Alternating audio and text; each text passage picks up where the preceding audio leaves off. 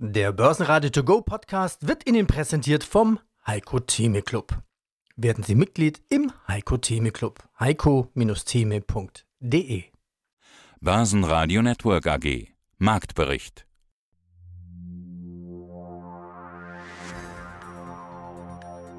Schon wieder Bankenkrise? Oder irgendwie immer noch? Die First Republic Bank gerät schon wieder unter Druck. Die Aktien fallen rund 50 Prozent, da die Bank einen massiven Abfluss von Einlagen hinnehmen musste und die Anleger nun an der Überlebensfähigkeit zweifeln. Naja, das ist ja in Amerika, könnte man sagen. Aber wer es glauben will, der Einfluss auf uns ist da. Der DAX ist angeschlagen, der DAX testet die Unterstützungszone bei 15.700. Bitcoin kann 5% zulegen auf über 29.700 US-Dollar. Aus dem Börsenradiostudio meldet sich heute Peter Heinrich und Kollege Andreas Groß ist auch dabei. Gute Quartalszahlen der US-Technologieriesen Alphabet und Microsoft konnten dem DAX und dem ATX keine positive Dynamik verleihen. In den drei Monaten bis Ende März legte der Microsoft-Umsatz um 7% auf 53 Milliarden Dollar zu. Unterm Strich verdiente Microsoft 18 Milliarden Dollar und damit rund 9% mehr. Die Schlusskurse DAX minus 0,15%, 15.795 Punkte. MDAX minus 0,3%, 27.464. Und in Wien der ATX TR 6.893, keine Veränderung.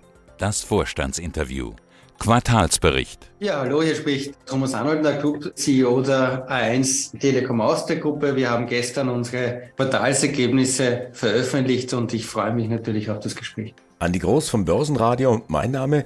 Telekom Austria seit 2000 an der Börse in Wien notiert, Streubesitz ca. 20 Prozent 28 Prozent gehören Österreich und mit 51 Prozent ist Mehrheitseigentümer America Mobil von Carlos Lim. Im ersten Quartal dieses Jahres mehr Umsatz und Gewinn gemacht, also weiter auf Wachstumskurs. Umsatz klettert um rund 8 Prozent auf 1,3 Milliarden. Nettogewinn erhöht sich um etwa 3 Prozent auf 135 Millionen Euro.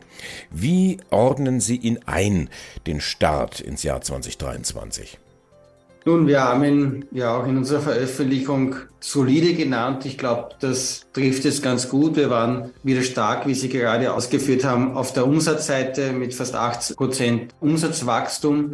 Wir sehen auf der anderen Seite eine etwas geringere Wachstumsrate im EBTA, unserer wichtigsten Profitabilitätskennzahl, die wiederum ein Ausdruck des sich doch ändernden Marktumfeldes ist in einem sehr hochinflationären Umgebung. Wir spüren hier zum Beispiel sehr stark ansteigende Energiekosten, hohe Marketingaufwendungen, die wir hatten, nachdem der Markt in vielen unserer Märkten post-Corona vor allem wieder angezogen hat. Höhere Personalkosten natürlich, die sich in allen unseren Märkten niederschlagen und einige andere mehr. Und das hat Niederschlag gefunden, wie gesagt, in einer etwas niedrigeren Wachstumsrate im Q1, weil natürlich nicht alle diese Effekte gleich äh, parallel hochlaufen. Also solide Q1 sind zufrieden. Auf der anderen Seite haben Sie es auch gerade nochmal beschrieben, das herausfordernde Umfeld, eine herausfordernde Gesamtsituation. Sie sprachen die Kosten an auf verschiedenen Basen.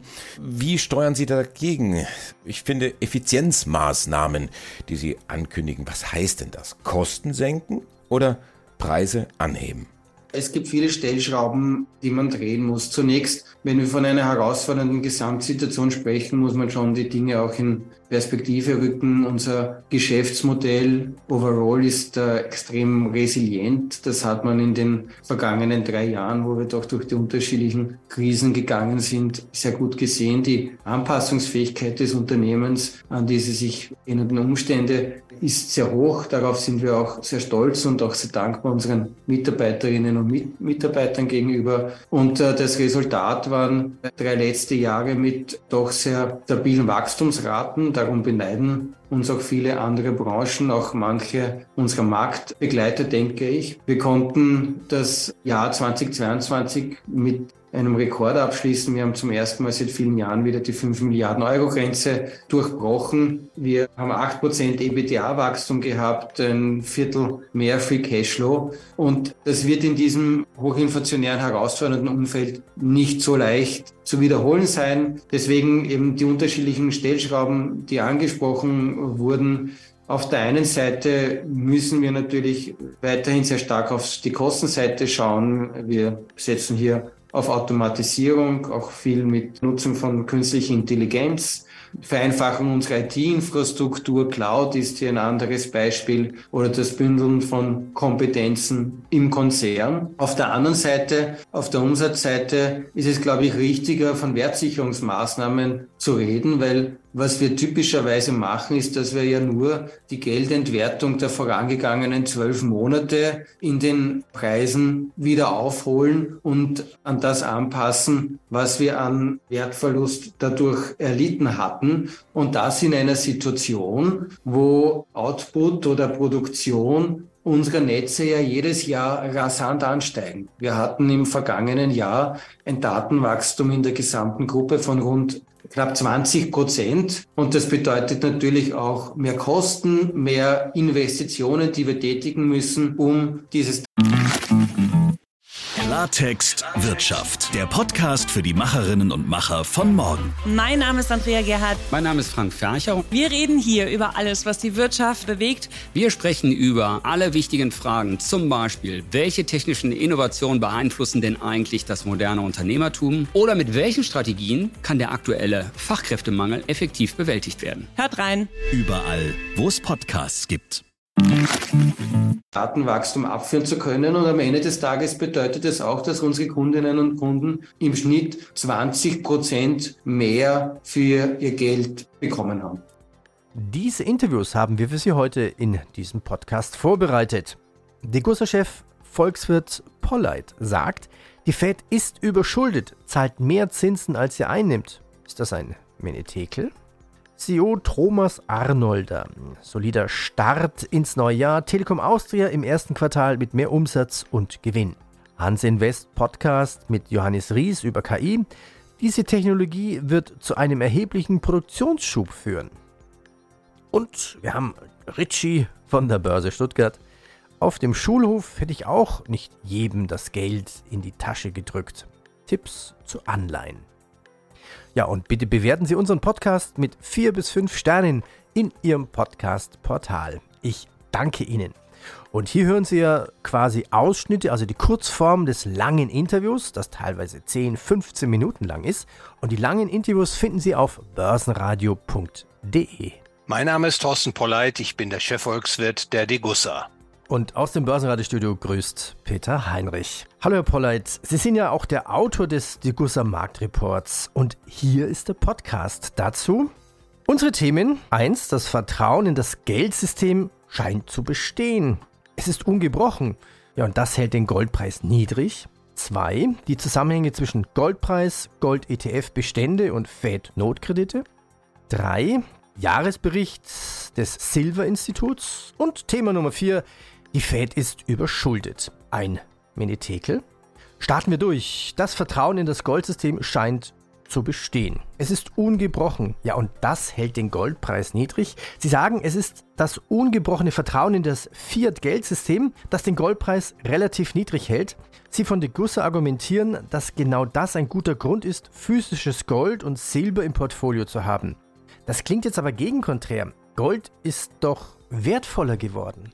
Ja, das ist auch in der Tat so. Wenn man die Preise des Goldes in den offiziellen Währungen, beispielsweise US-Dollar, Euro oder japanischer Yen, sich betrachtet, dann sieht man, dass der Goldpreis in allen diesen Währungen deutlich angestiegen ist in den letzten 20 Jahren. Und dahinter verbirgt sich natürlich die Entwertung der Fiat-Währungen. Die Kaufkraft der Fiat-Währung gemessen in Gold hat also stark nachgelassen. Insofern ja, der Preis äh, des Goldes ist gestiegen.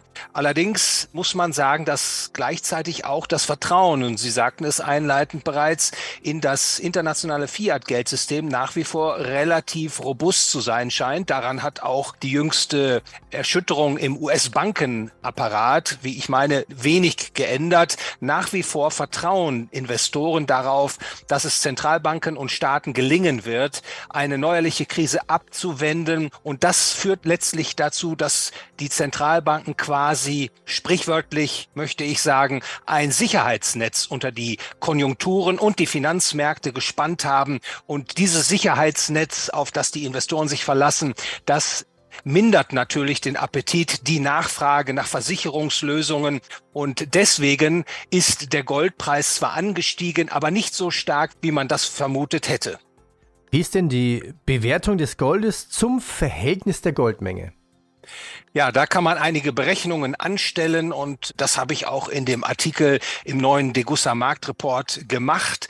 Und wenn man äh, das tut, dann kann man erkennen, dass das Verhältnis von Goldpreis und ausstehender Geldmenge tendenziell sehr niedrig ist und das bedeutet übersetzt, dass der Goldpreis nach wie vor relativ niedrig ist mit Blick auf die gewaltige Geldmengenexpansion, die stattgefunden hat in den letzten Jahren. Und daraus leite ich eben ab, dass hier ein erhebliches Preissteigerungspotenzial verborgen liegt und einleitend sprachen wir über Vertrauen das derzeit sicherlich noch stark ausgeprägt ist gegenüber dem internationalen Fiat-Geldsystem. Aber ich vermute, dass sich das ändern wird, dass da tendenziell mehr Misstrauen künftig in Erscheinung treten wird und das Potenzial, was der Goldpreis jetzt hat, dann tatsächlich auch gehoben wird.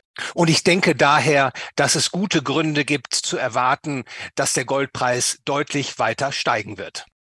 Auch wenn Fissmann nicht an der Börse ist, trotzdem ist es ein Thema. Der Verkauf des Wärmepumpengeschäftes von Fissmann in die USA wirft wirklich viele Fragen auf. Macht Deutschland den gleichen Fehler wie damals bei der Solarindustrie?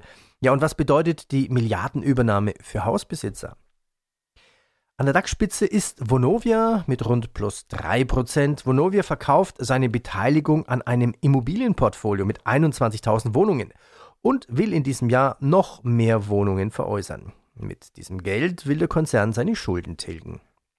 Puma. Der Konzernumsatz stieg bei Puma währungsbereinigt um 14,4 Prozent auf 2,2 Milliarden Euro. Das Ergebnis für Zinsen und Steuern im ersten Quartal sorgte wegen hoher Lagerbestände und Rabatt für ein leichtes Minus bei der Aktie.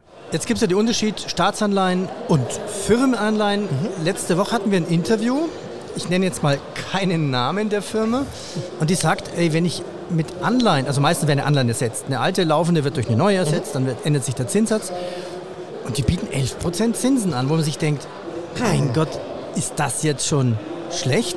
Also die bieten jetzt 8% normal an, mhm. wo man sich denkt, okay, das muss ich bieten, sonst greift keiner zu, plus nochmal Euribor obendrauf von 3%. Da liege ich dann etwa bei 8%.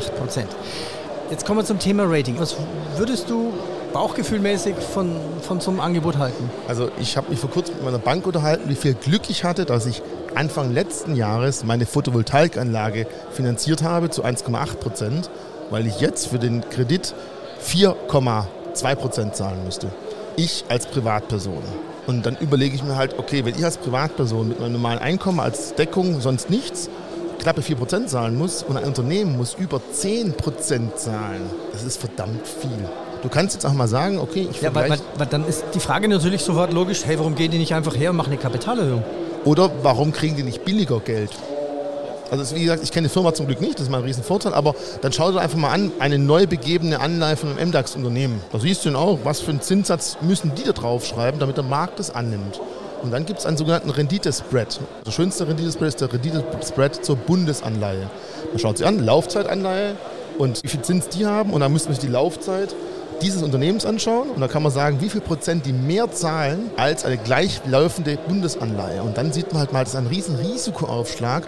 Wir haben es vorher davon gehabt, ob Anleihen riskant sein müssen und können. Keine Beratung, keine Empfehlung. Gesagt, zum Glück, ich kenne diese Anleihe nicht, aber wenn jemand am jetzigen Markt 11 Prozent zahlen muss, damit überhaupt noch Geld reinkommt, Da stellt sich die Frage, das ist ganz schön viel. Warum kriegt er von der Bank nicht für 7, für 8 Prozent normalen ja, Zins? Ja, okay, verstehe.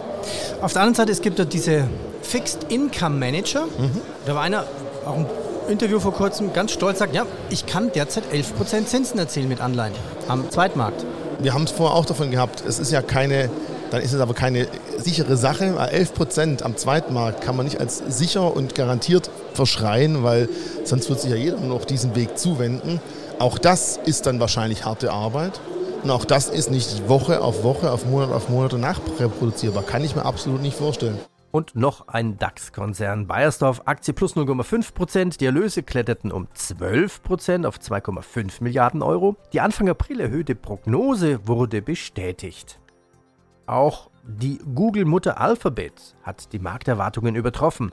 Google verbucht im ersten Quartal des Jahres nach eigenen Angaben einen Gewinn von 15 Milliarden Dollar.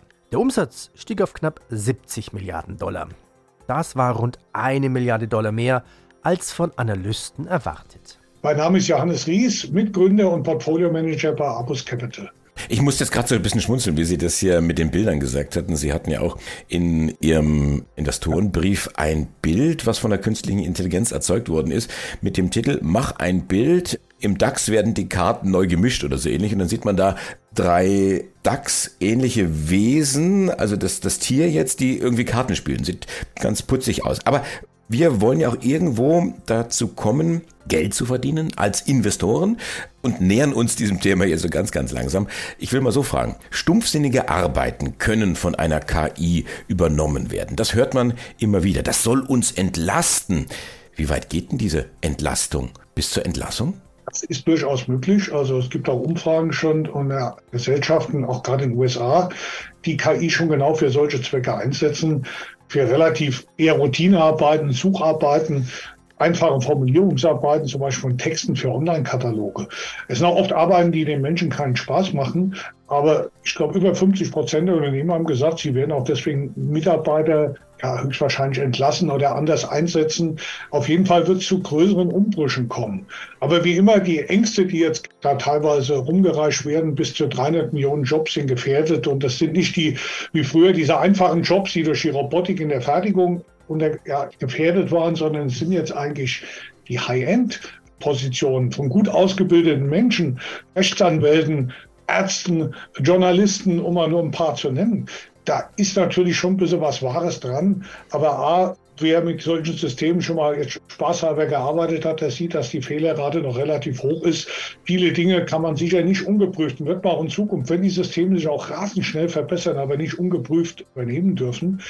Und man kann, wie gesagt, dann auch die wertvollen Mitarbeiter für sinnvollere Tätigkeiten einsetzen. Äh, zum Beispiel neue Produkte zu entwickeln, wirklich kreativ zu sein.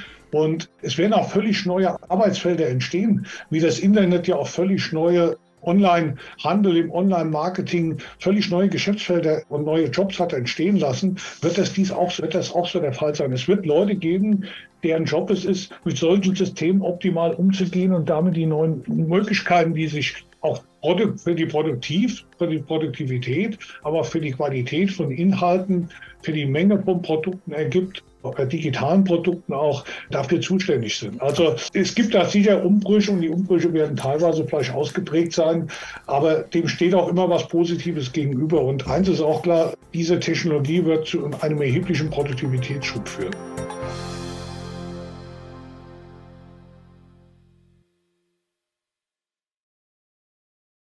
Der Börsenradio To Go Podcast wurde Ihnen präsentiert vom Heiko Theme Club. Werden Sie Mitglied im Heiko Theme Club. heiko-theme.de